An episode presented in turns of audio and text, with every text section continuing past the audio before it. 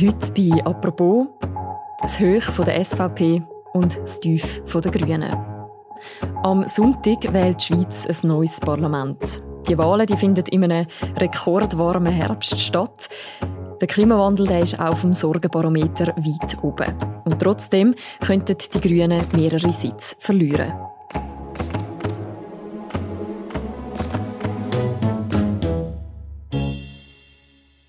Die SVP auf der anderen Seite die kann sich auf den Sonntag freuen.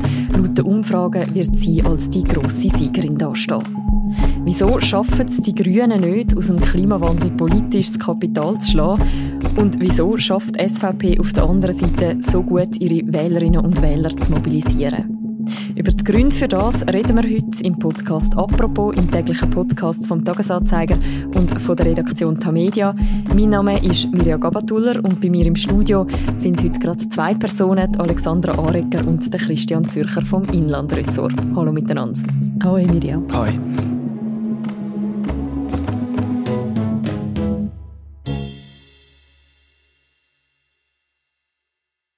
Alexandra, Christian, ihr habt euch ja quasi den Formstand von diesen beiden Parteien angeschaut, die am Sonntag könnten gewinnen und verlieren und verschiedene Exponentinnen von diesen Parteien begleitet.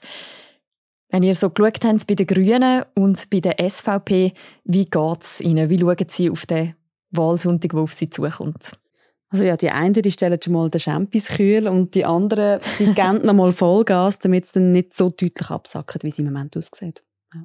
Dass das so ist, das hat ja Gründe. Das sind nämlich Prognosen für die beiden Parteien, die recht unterschiedlich sind. Was sagen die Umfragen für das Resultat voraus für die Grünen und für die SVP? Also die letzte Wahlumfrage von Tamedia, die hat eigentlich der SVP den stärksten Zuwachs zugesagt, plus 3,1 Prozent. Dann wären es auf fast 29 Prozent Wähleranteil und das wäre eigentlich das drittbeste Wahlresultat, das sie je haben. Mhm. Und die Grünen wiederum, die verlieren gemäss dieser Umfrage um 2,7 Prozent. Jetzt ist eben am Mittwoch noch das SRG-Wahlbarometer rausgekommen, das letzte. Gemäss dem leitet die SVP ein bisschen weniger zu, aber immer noch am meisten. Und das Minus bei den Grünen sieht eigentlich noch tiefer aus, minus 3,5 Prozent. Mit dem würde es dann auch unter die 10 Prozent Marke fallen. Man muss vielleicht aber dazu noch sagen, es sind alles nur Prognosen. Also es kann sich da noch einiges ändern. Das haben wir zum Beispiel 2019 gesehen, wo nach der Prognose die Grünen auch vorgelegen sind, aber dann am Wahlsonntag noch einmal noch stärker zugelegt haben. Mhm. Also wie stark der Verlust oder der Gewinn wird sein, das wird man erst nach der Wahl sehen. Aber was man aus diesen Prognosen kann ablesen kann, die SVP wird vermutlich das bessere Resultat einfahren als die Grünen. Ist das überraschend? Ja, es kommt halt darauf an, ähm, wo man da den Bezugspunkt setzt. Oder? Die SVP hat eigentlich in den letzten vier Jahren lang nur verloren. Also sie haben ähm, versucht, Themen zu finden. Sie haben es probiert äh, mit dem Stadt-Landgraben, mit der Opposition gegen äh, Corona, mit Ernährungssicherheit. Das hat alles nichts genützt. In diesem Jahr hat es gekehrt, oder? Und mhm. im Gegensatz zu den Grünen eben, wie Alexander gesagt hat, die haben das Rekordergebnis gehabt, 2019. Und jetzt kommt es quasi zu einer Konsolidierung. Ich möchte aber trotzdem auf die weiteren Gründe schauen, wieso es für die Grünen könnte schwierig werden am Sonntag. Christian, ihr habt ja Meret Schneider getroffen. Sie ist grüne Nationalrätin aus Zürich und ihr habt sie am Bahnhof Stadelhofen auf Wahlkampf begleitet. Wie geht es ihr kurz vor diesen Wahlen? Ja gut, sie ist äh, recht im Stress. Es geht ja da nicht nur um ihre Partei, die verlieren können, sondern auch um ihre eigene Zukunft. Weil ähm, die Grünen verlieren wahrscheinlich in Zürich einen Sitz. Mhm. Und wenn ein Name fällt, wer könnte den Sitz verlieren, dann fällt meistens äh, Merit Schneider, oder? Das verunsichert, das, das sagt sie selber. Wobei ich muss sagen, das habe ich jetzt eher gar nicht so angemerkt, oder? Sie sagt dann ja, sie versucht das Beste machen bis zum Schluss. Und das, ja, gut, das sagen alle Politiker im Wahlkampf. Aber das Beste machen, wir können ja mal konkret schauen, wie probiert sie jetzt am HB die Wählerinnen und Wähler zu überzeugen?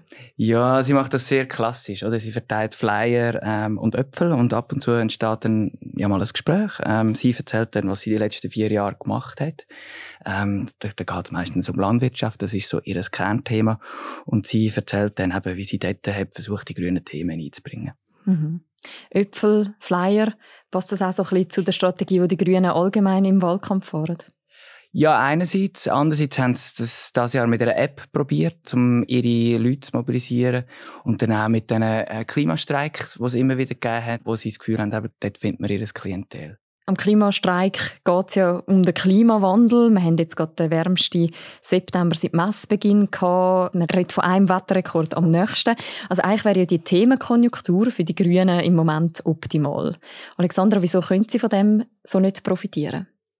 Ja, die Frage haben wir einen Haufen Leute gestellt, Politologinnen, Psychologen, bekannteste Klimaforscher und es haben sich so ein bisschen mehrere Gründe herauskristallisiert. Ich finde, Merit Schneider hat es eigentlich recht schön gesagt, so ein bisschen der Eisbär verliert gegen das Portemonnaie. Hm. Also seit dem Ukraine-Krieg wird es überall teurer, wir zahlen mehr für die Miete, für die Krankenkassen, Lebensmittel und ja, da rückt der Eisbär vom schmelzenden Eisblock halt in den Hintergrund. Und das sieht man auch in den Sorgenbarometer, wo all diese Umfragen gemacht werden. Der Klimawandel bleibt zwar eine der Top-Sorgen, aber es wird so ein bisschen verdrängt durch die Altersvorsorge oder eben Gesundheitskosten. Was wir auch wissen aus der Forschung ist, dass Wählerinnen und Wähler ihre Vertretung nicht wegen einem Thema suchen, sondern sich ein Themenbündel. Und die Grünen stehen halt sehr stark für die grünen Themen. Aber jetzt gerade bei den sozialen Anliegen, da werden nicht unbedingt sie als die kompetentesten wahrgenommen und darum wandert gemäss der Prognose viele ab zu der SP. Und so der psychologische Faktor ist auch noch interessant. Vor vier Jahren haben wir vor allem über Klimaziel geredet und jetzt geht es um konkrete Massnahmen. Mhm. Und die tun weh. Oder? Also wenn man muss ein äh, Solarpanel aufs Dach hämmern, dann tut das halt im Wortmenü weh, wenn einem gesagt wird, du sollst weniger fliegen, weniger Fleisch essen. Es ist so ein unbequemes Thema, das sie halt irgendwie müssen verkörpern was man kann sagen, du hast es auch schon angesprochen, 2019 hat es so die grosse und breite Bewegung gegeben. In Bern sind an der nationalen Klimademo damals 100'000 Menschen auf die Straße. Was ist aus dieser ganzen Bewegung denn geworden? Also die gibt es schon immer noch. Gerade letzte sind in Bern 60'000 Leute zusammengekommen, aber klar, die Präsenz ist definitiv kleiner geworden. Und was wir vor vier Jahren halt hatten, ist so der Gemeinschaftsfaktor. Also es ist so etwas Neues gewesen, so eine Bewegung. Und irgendwie hat es alle so ein bisschen elektrisiert. Wir haben das Gefühl zusammen können wir jetzt irgendwie etwas anreissen. Der Effekt ist halt abgeflacht. Und jetzt hat die ganze Bewegung halt auch negative Untertöne mhm. Die negativen Untertöne die haben ja unter anderem zu tun mit der Debatte um Klimaaktivistinnen und Aktivisten, die zum Teil auch zu radikaleren Massnahmen greifen, die sogenannten Klimakleber auf der Straße, wo den Verkehr zum Beispiel blockieren. Hat auch das dann einen Einfluss jetzt auf die Wahlchancen der Grünen?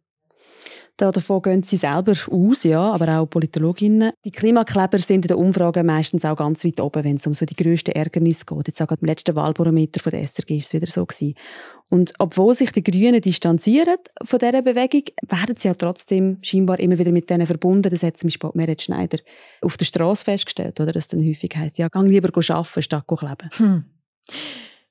Christian, gleichzeitig sind ja die Grünen auch nicht mehr die Einzigen, die den Klimawandel auf ihrer politischen Agenda haben, oder? Genau. Also 2019 sind sie wirklich die Einzigen und auch so ein bisschen, sie sind für die Lösung gestanden für unsere allen Klimaprobleme. Und ich meine, ja, die Euphorie ist verflogen und auch die Zuversicht, dass eben die Grünen die Probleme lösen. Oder mittlerweile hat eigentlich jede Partei so den ein oder andere Lösungsansatz für ihr Klientel, wie man mit dem Problem Klimawandel umgeht. Mhm. Das ist die eine Seite. Die andere ist ja die Frage, wie die Grüne Partei jetzt auf das reagiert. Was könnten sie denn machen, um am Sonntag bessere Chancen zu haben? Gute Frage. Ähm, ich glaube, das wissen die Grünen selber auch nicht so genau. Also, es geht sicher um die Mobilisierung. Also, die Grünen haben ja das Problem, dass ein Teil von ihren Wählern abwandert zu der SP und der andere Teil, der geht gar nicht erst wählen. Also die sind ja frustriert oder resigniert, dass einfach nichts passiert, oder? Und die die müssten es können ansprechen Wie man das macht? Ja, ich bin kein Campaigner.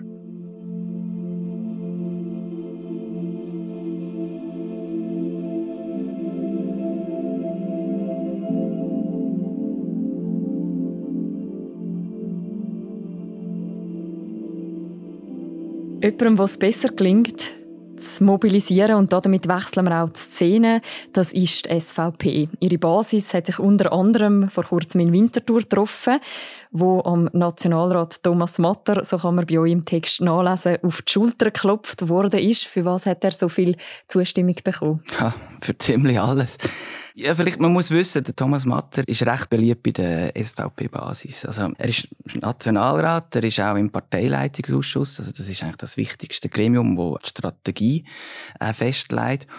Und er ist als vermögender Banker auch in einem gewissen Sinn der Sponsor von dieser Partei. Und er ist es ja auch, der dann die, je nach Ansicht, lustigen oder semi-lustigen Wahlkampfvideos macht, ähm, wo ihm auch eine gewisse Popularität gibt. Mhm, man kommt es nicht mehr aus dem Kopf raus, über wenn man es mal gesehen hat. Genau. Und ja, ich bin am Start von seinem Wahlkampf gewesen, und dort hat er vor allem über ein Thema geredet, das war äh, Zuwanderung. Gewesen. Das Thema Zuwanderung, wie konkret nutzt das die SVP, um ihre Wählerinnen und Wähler zu mobilisieren? Ja, sehr stark. Also, das ist ja eigentlich ihre Klassiker, oder? Und sie macht das mit harten Worten, oder? Sie redet von Asylschmarotzer, sogar von einer Asylparty. Sie sagen auch, äh, ja, es kommen zu viele Ausländer und auch die Falschen. Und diese Botschaft bläst sie quasi auf allen Kanälen durch die Schweiz. Und ich glaube, ihr geht es dort auch vor allem darum, Wähler zu mobilisieren und vor allem die, die nicht mehr gehen wählen. Also ähnlich wie die Grünen hat die SVP auch äh, das Problem, dass ein Teil von ihrer Wählerschaft resigniert hat, oder?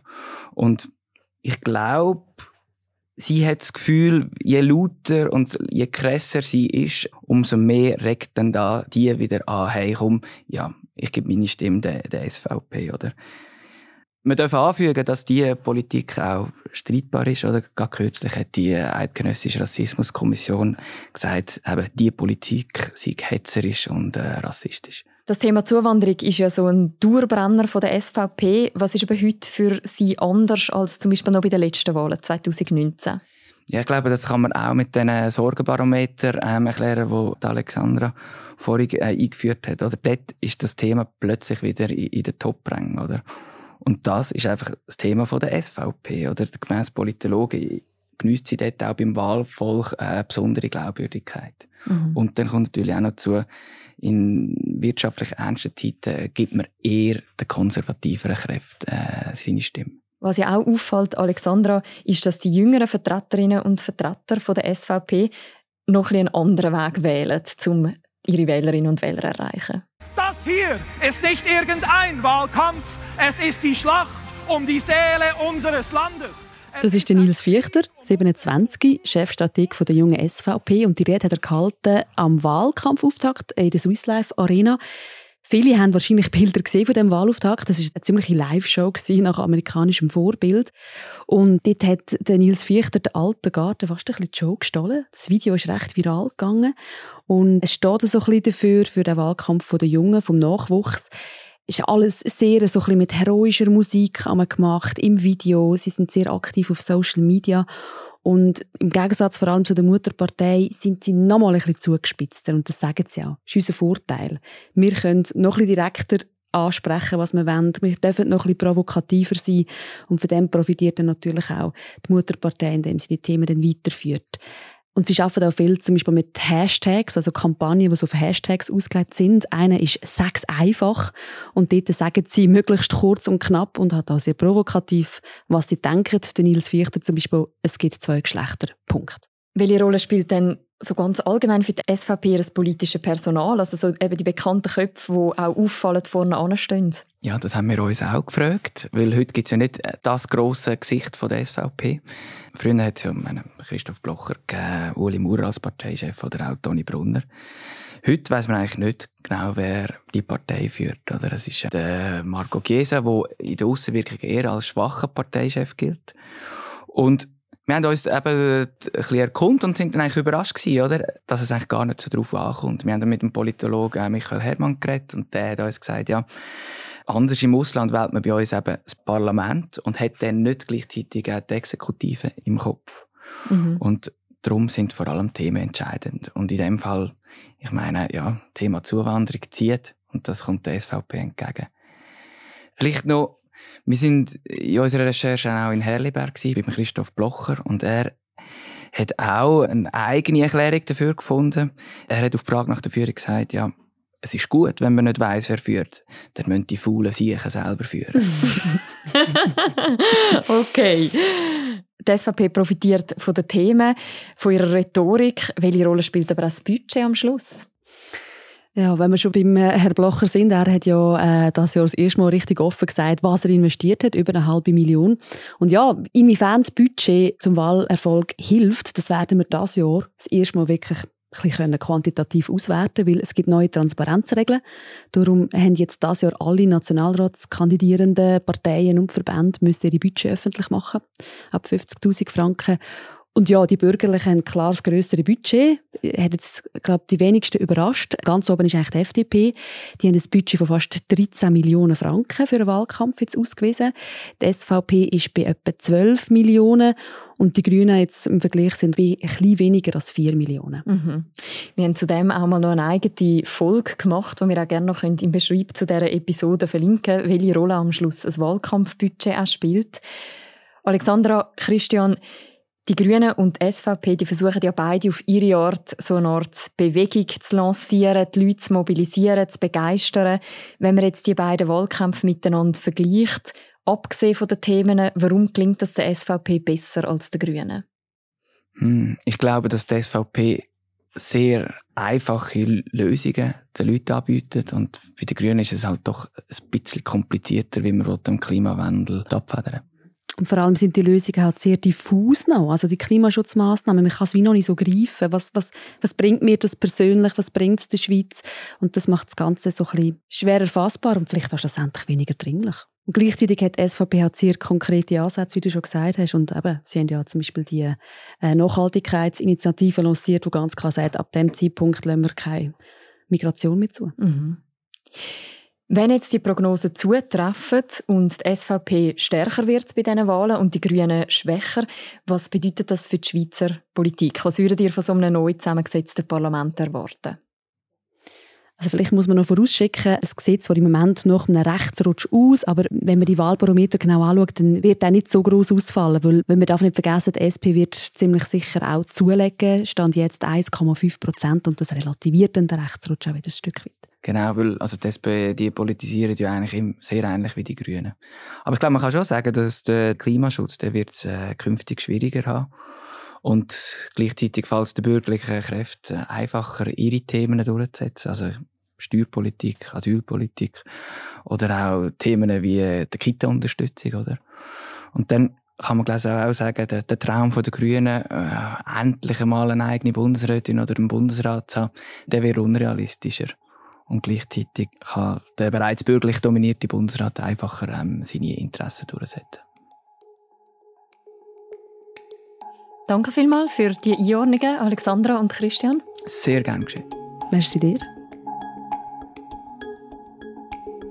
Wer noch mehr will lesen zum Formstand der Parteien im Vorfeld von diesen Wahlen, wir verlinken im Beschreibung zu deren Episode auch noch die Reportage vom Wahlkampf der Grünen, von der SVP und auch von der SP. Und das war die heutige Folge vom Podcast «Apropos». Ich habe mit der Alexandra Arecker und dem Christian Zürcher und die Folge ist produziert worden vom Noah Fendt und dem Tobias Holzer. Die nächste Folge von uns, die hören ihr morgen wieder. Bis dann, macht's gut. Ciao miteinander.